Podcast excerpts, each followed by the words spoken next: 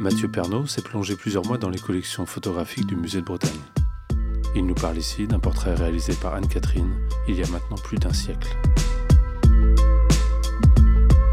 Anne-Catherine va euh, réaliser le portrait de sa fille en 1915. Jeanne est née en 1901. Elle a donc 14 ans euh, lorsqu'elle est photographiée.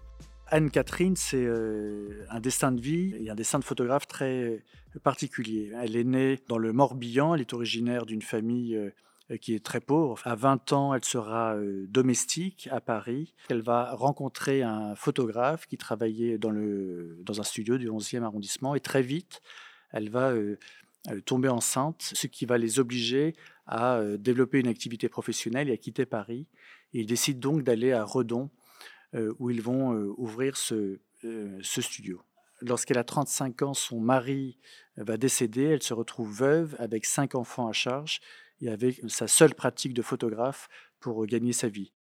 C'est une image que j'aime beaucoup par la tension qu'il peut y avoir entre la présence de Jeanne Catherine au premier plan et au deuxième plan, donc ce fond marin qui montre un bateau en train de faire naufrage dans une mer très agitée. Jeanne Catherine semble totalement indifférente à la tempête qui se déroule derrière elle. Euh, elle a une forme d'impassibilité dans le visage que je trouve assez énigmatique. On se demande bien à quoi elle peut penser à ce moment-là de la photographie. Et elle a une façon très élégante de se tenir, de poser ses mains.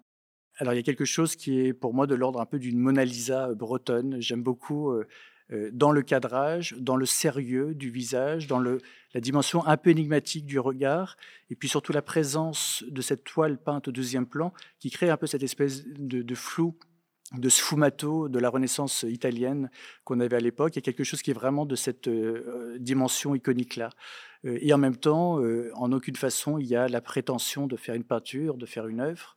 Ce que j'aime beaucoup ici, c'est que c'est aussi, et peut-être avant tout, le portrait d'une mère qui photographie sa fille, c'est une fille qui accepte de poser pour sa mère, donc il y a quand même toute cette euh, relation-là qui est, qui est présente. Il y aurait quelque chose qui serait de l'ordre de la métaphore liquide de la photographie dans cette image, avec bien sûr euh, euh, l'usage de, de, cette toile marine, de la présence de cette mer, mais lorsque l'on voit la détérioration chimique de l'image, on ne peut pas s'empêcher de penser au bain chimique, et donc on imagine Anne-Catherine dans sa chambre noire en train de tremper cette plaque dans son bac de révélateur, de la sortir, de la mettre dans le bain d'arrêt, de la mettre après dans le fixateur et de la rincer pour qu'elle soit bien euh, euh, conservée. Et quand on voit ce naufrage au deuxième plan, on ne peut pas s'empêcher de penser que ce sont les archives de Anne-Catherine qui ont failli être également noyées et naufragées, puisque pendant plus de 50 ans, elles ont été abandonnées dans une maison.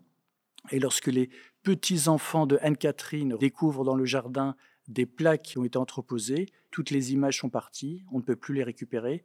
Par contre, dans le grenier restent des boîtes intactes avec l'image de ceux qui ont été photographiés. Donc voilà, cette image pour moi, elle parle, elle parle de tout ça, elle parle de la dimension liquide de la photographie, elle parle d'une archive qui a survécu à la tempête et elle parle surtout de ce moment où une mère a demandé à sa fille de poser pour la postérité.